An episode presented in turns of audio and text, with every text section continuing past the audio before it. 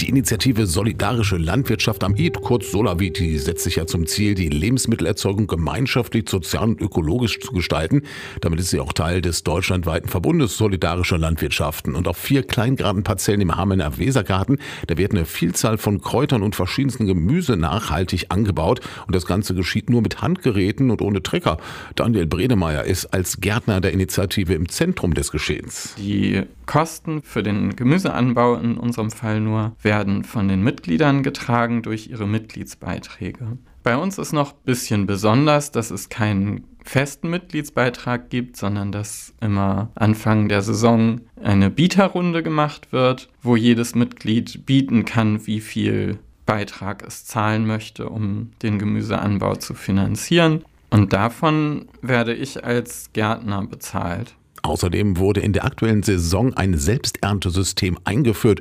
Was das genau ist, erklärt Bredemeier. Wer was haben möchte, muss es sich in der Regel selber ernten. Das führt eben auch dazu, dass ja keine Kisten mehr stehen bleiben, dass man nicht zu Hause steht mit einer Kiste voller Gemüse, wenn man es gerade gar nicht gebrauchen kann.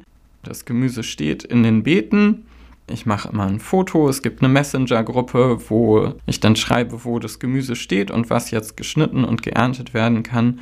Und dann muss man es sich selber aus den Beeten holen. Und ein weiterer Vorteil bei dem Projekt, die Planungssicherheit.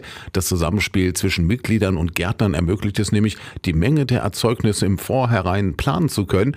Aber auch in einigen anderen Punkten unterscheidet sich diese alternative Wirtschaftsform stark von der herkömmlichen kommerziellen Landwirtschaft. Einmal ist es natürlich eine idealistische und ökologische Motivation oft, dass man eben doch nicht so ganz weiß, wo das Gemüse aus dem Supermarkt herkommt und dass das teilweise unter fragwürdigen ökologischen oder auch sozialen Bedingungen produziert wird. Hier ist man deutlich näher dran und man hat eben das frische Gemüse, man hat auch Abwechslung, man kann draußen sein, man kann den Garten erleben. Es ist einfach ein gemeinschaftliches Gärtnern und Arbeiten. Weit verbreitet ist das System der solidarischen Landwirtschaft aber bislang nicht. Das Prinzip habe aber durchaus Potenzial, gesellschaftlich für Veränderungen zu sorgen. Es ist natürlich vom gesamten gesellschaftlichen Muster her, wenn das jetzt nicht nur ein Betrieb wäre, sondern wenn wirklich viele Leute so gemeinsam arbeiten würden, wäre es ja ein Anfang einer ökologischeren und solidarischen Gesellschaft.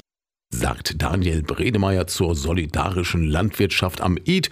Die Initiative Solavit wagt eine neue Herangehensweise an die Landwirtschaft. Der Wesergarten in Hameln dient da als Standort für die nachhaltige und regionale Produktion von Nahrungsmitteln in einem gemeinschaftlichen System.